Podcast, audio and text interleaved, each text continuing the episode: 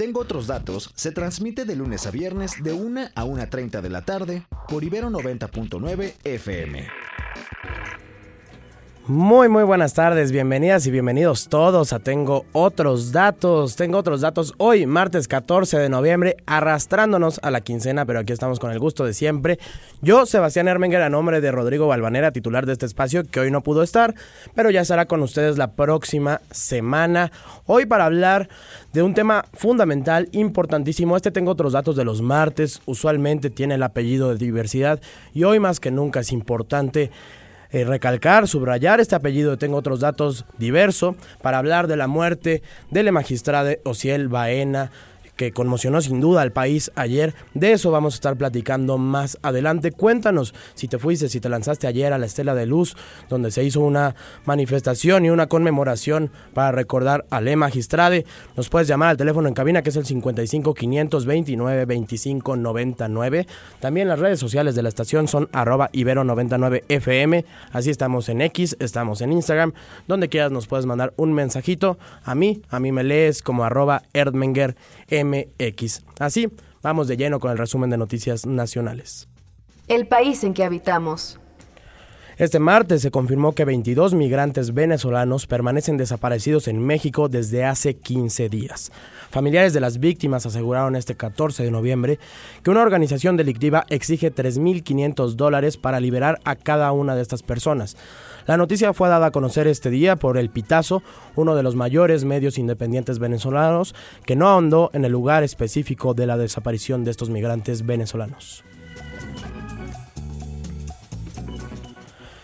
Y en el marco de la cumbre de la PEC que inicia esta semana en San Francisco, el presidente López Obrador sostendrá un encuentro con el presidente de China, Xi Jinping. Así lo confirmó este martes la secretaria de Relaciones Exteriores, Alicia Bárcena, quien calificó la reunión como importantísima, pues se verán distintos temas de la agenda como el comercio. En el mismo viaje, Andrés Manuel tendrá un encuentro con Joe Biden, presidente de los Estados Unidos. Uno de los principales temas de la agenda bilateral es el combate al tráfico de fentanilo. Washington, como bien sabes, sostiene que los precursores con los que se fabrica el fentanilo entran a México por China o desde China. Así que se espera que este tema sea uno de los temas sobre la agenda en el encuentro López Obrador Xi Jinping.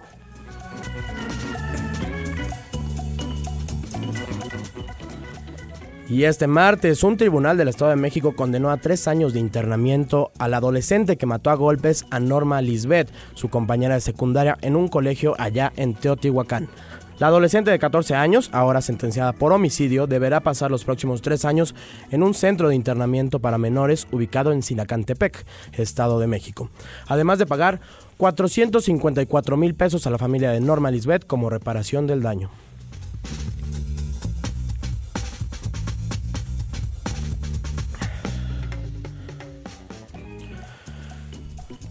Y bueno, ya lo decíamos, la de Ociel Baena no fue una muerte más.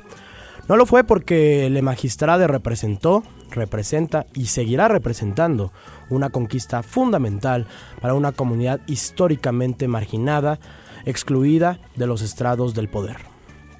En octubre de 2022, Jesús Ociel Baena Saucedo se convirtió en la primera persona no binaria en ser nombrada magistrade de una judicatura en México y en toda América Latina ni hombre ni mujer. No binario es lo que he decidido ser. Y le que juzgue. En marzo, Le Magistrada se convirtió en la primera persona en el país en recibir una credencial del INE que le identificaba como una persona no binaria. En lugar de una M o de una F, en el apartado sexo de su credencial para votar venía una X. Meses después de esto, el 17 de mayo, Ociel Baena también recibió el primer pasaporte mexicano para una persona no binaria le primer ciudadane, pues un gusto, un honor, un orgullo, porque la lucha no binaria, aunque existe de manera milenaria, pues apenas comienza a tener representación. Pero la lucha de la magistrada Ociel, maestra en Derecho Electoral y especialista sin duda en temas de la abogacía democrática electoral, no terminó ahí. Fue, sin duda, una de las voces más potentes dentro del activismo LGBTQ en México. ¿Qué tal? Soy José Baena, le magistrade y la que juzgue. Y qué escándala. Vivan la vida porque vida solo hay una. Sean personas felices, vivan para ustedes, no vivan en el estereotipo de la heteronorma y del patriarcado. Hay que ser libres. Por eso, por eso, la de Ociel Baena no es una muerte más. Es una muerte que cimbró en lo más profundo a la comunidad LGBT más del país. Es una muerte que ocurrió en el segundo país más violento contra las personas de la comunidad LGBT en toda América Latina. Y es que según el Observatorio Nacional de Crímenes de Odio contra las Personas LGBTI entre 2019 y 2022 hubo 305 hechos violentos contra las personas de la diversidad sexual. Y miramos a cinco años para atrás, se registraron 453 asesinatos contra personas LGBTQ motivados por odio en este país. Sí, la de Ociel no es Ociel. Y también para que se haga justicia. Las manifestaciones se replicaron en Chihuahua, en Puebla, Guadalajara, Cancún, también en Morelia, y donde el lunes por la mañana fueron encontradas sin vida por la empleada que trabajaba en el domicilio. Ahí, en tierras hidrocálidas, los gritos de justicia también criticaron la investigación de las autoridades locales.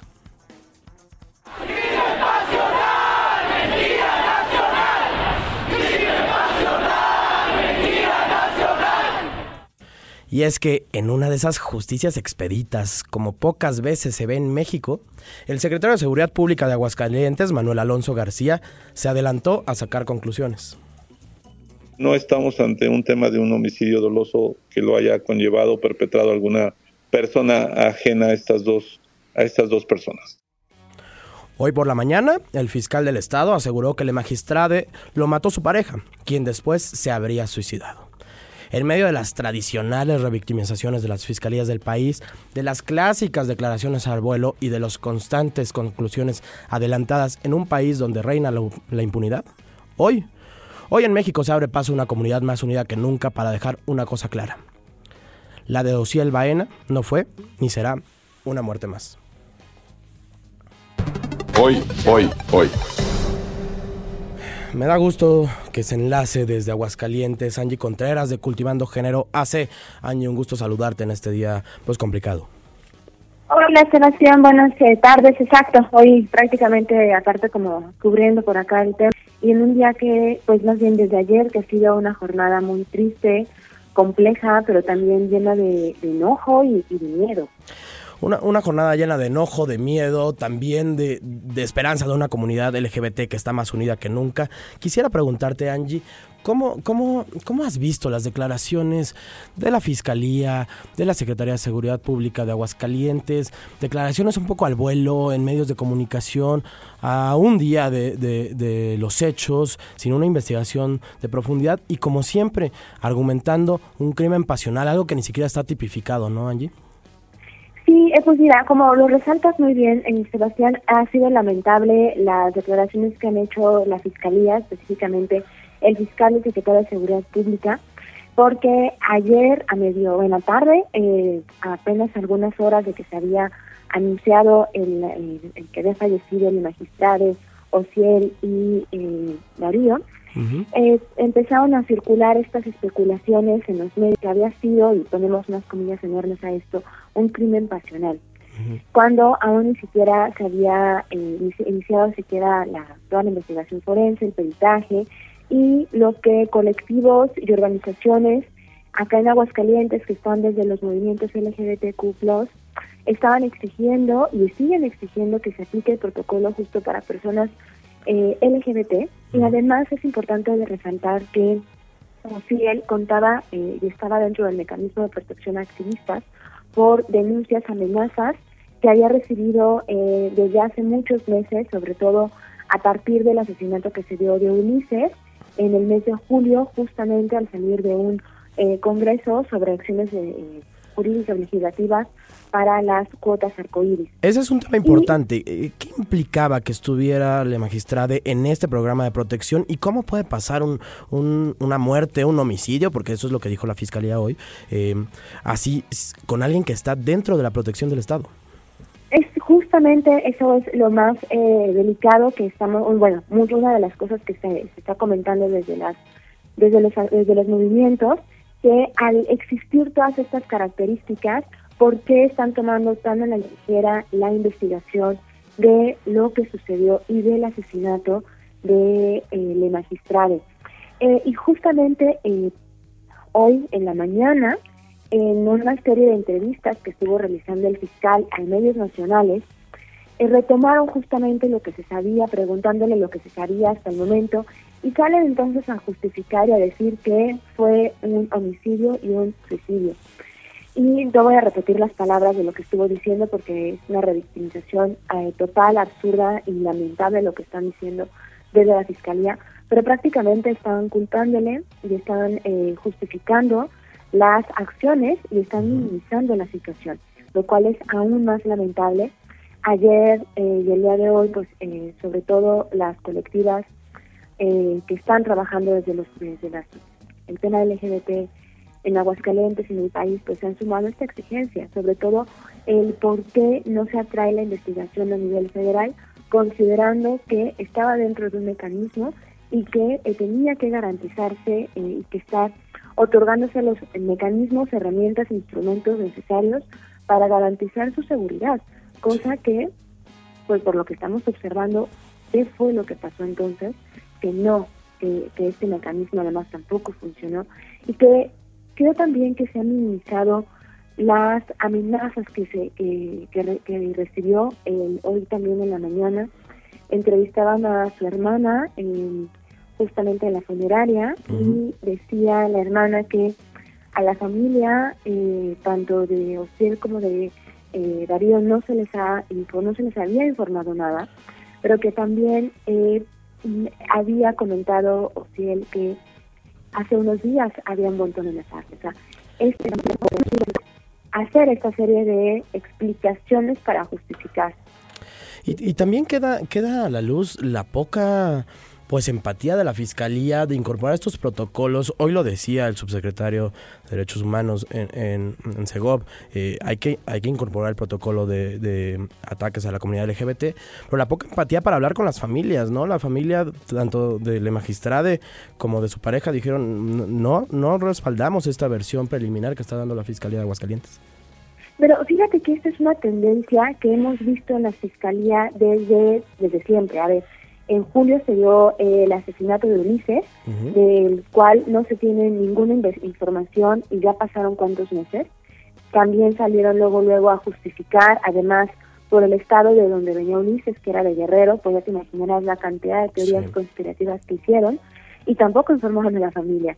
Posterior eh, pasa también esto y hubo, eh, es importante también mencionarlo por la el contexto local que se tiene en Aguascalientes, en febrero de este año hubo una eh, a una organización que se llamaba CABA, que lamentablemente tuvo que cerrar ya, entraron a, su, a, a esta en un refugio para personas LGBTQ en Aguascalientes, entraron sin traer ningún documento a revisar el lugar. Y eso que llevó a que tiempo después tuvieran que cerrar este refugio.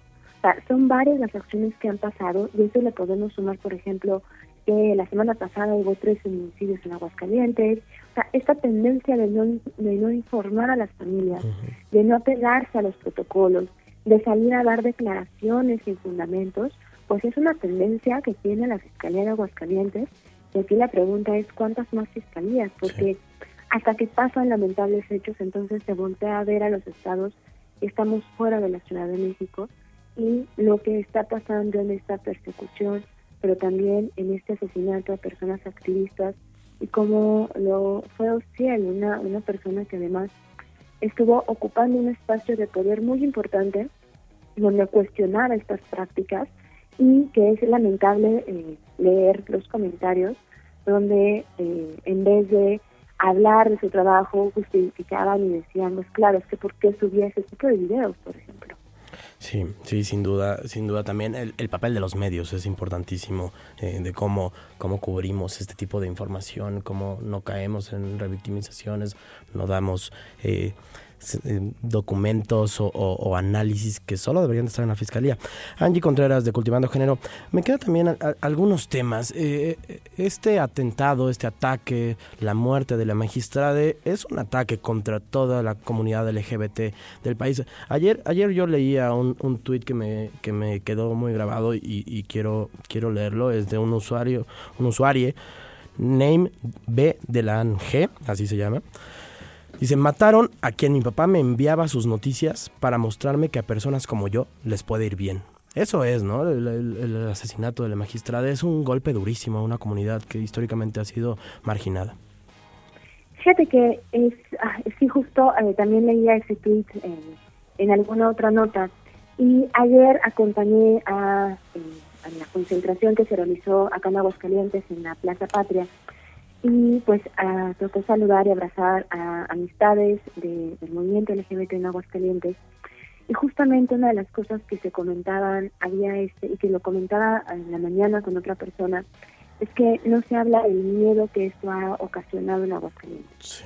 Sobre todo a, eh, a las personas que constantemente y que todos los días su resistencia está también por su visibilidad. Y eso es algo que no se está mencionando. O sea, la cantidad de mensajes que eh, se han recibido, de hecho, eh, dentro de uno de los ejes temáticos que trabajamos acá en Cultivando, es con las adolescencias. Y eh, empezamos a recibir estos mensajes también de miedo. Es decir, ¿qué implica que alguien que era tan visible como sí. fue Ociel, que además en alguna entrevista que seguramente por allá ya se rescató, que le hacían a Ociel a, cuando entró como, bueno, como magistrado, hablaba de su proceso de visibilidad. Eh, porque también fue otra de las cosas con, las que se le ha juzgado, ¿no? Como, ¿por qué ahora sí y antes no? Y hablaba entonces y explicaba su proceso de visibilidad. Y entonces a mí eso nos lleva a reflexionar. Si alguien como Ociel, que fuera en su andar buscando su propia identidad, su propio proceso, su visibilidad, y que esa visibilidad y esa luz, porque además pues también era, era una forma tan visible y además tan colorida, si me permite la expresión, de visibilizarse y que decías, wow, si alguien como, como ella hace todo esto y está eh, ocupando esos espacios, porque además está en el tribunal, que es un espacio político de poder, y no se llega tan fácil, porque también es importante mencionar desde dónde estaba trabajando, ¿por qué las demás personas no podrían aspirar a decir, hay esperanza, se puede llegar a esos espacios?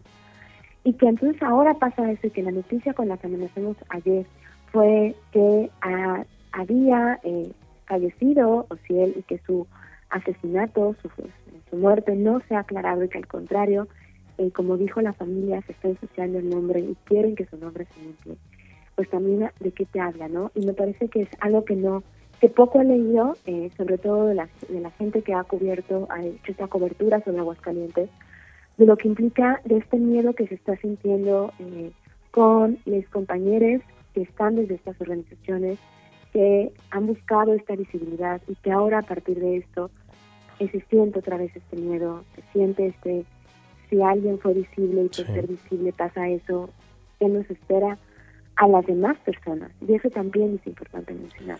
Sin duda, sin duda, la verdad es que es un tema que ha sembrado al país para bien y para mal también se han leído.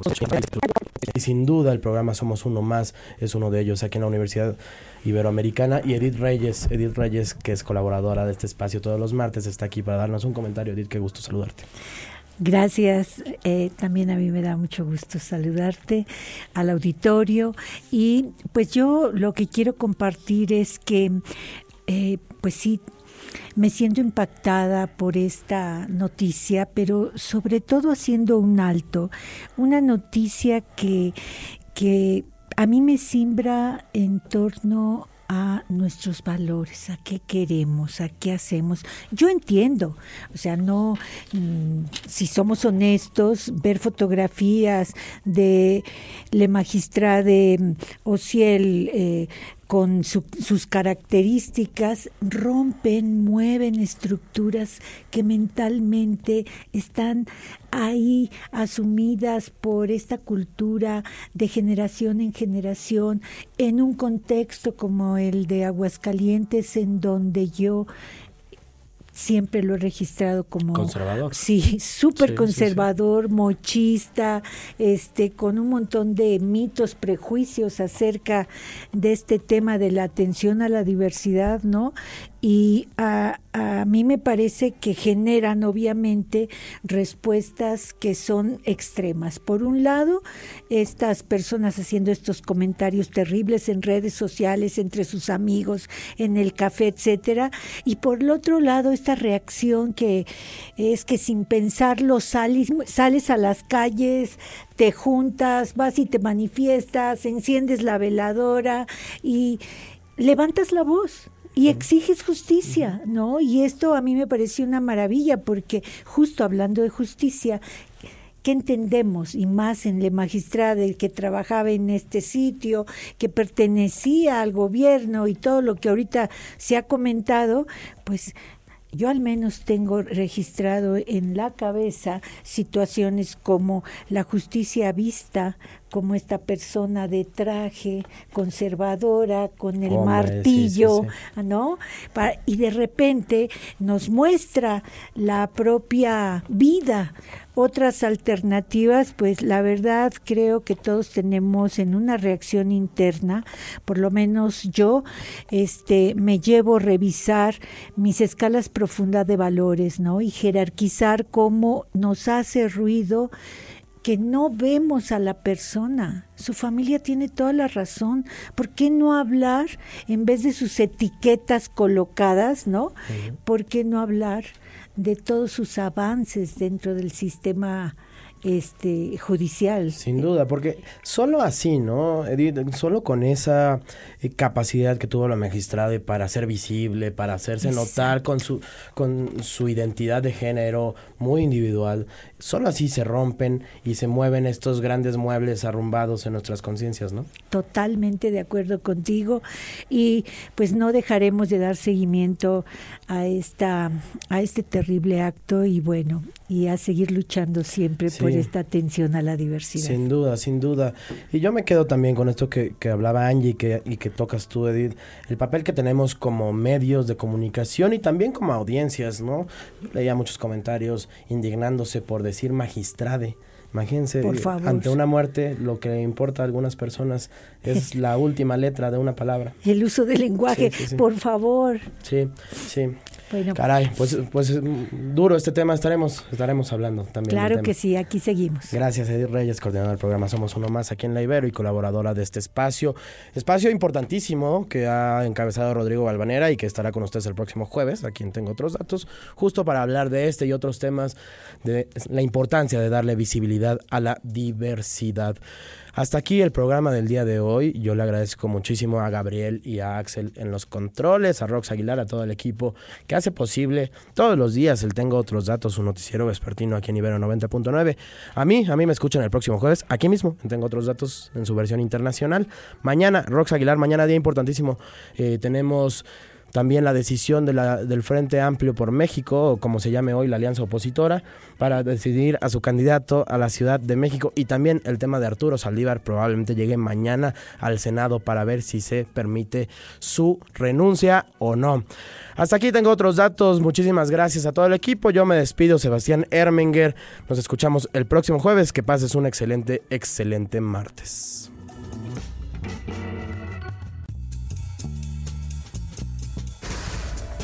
Escucha Tengo otros datos, de lunes a viernes, de 1 a 1.30 de la tarde, por Ibero 90.9 FM.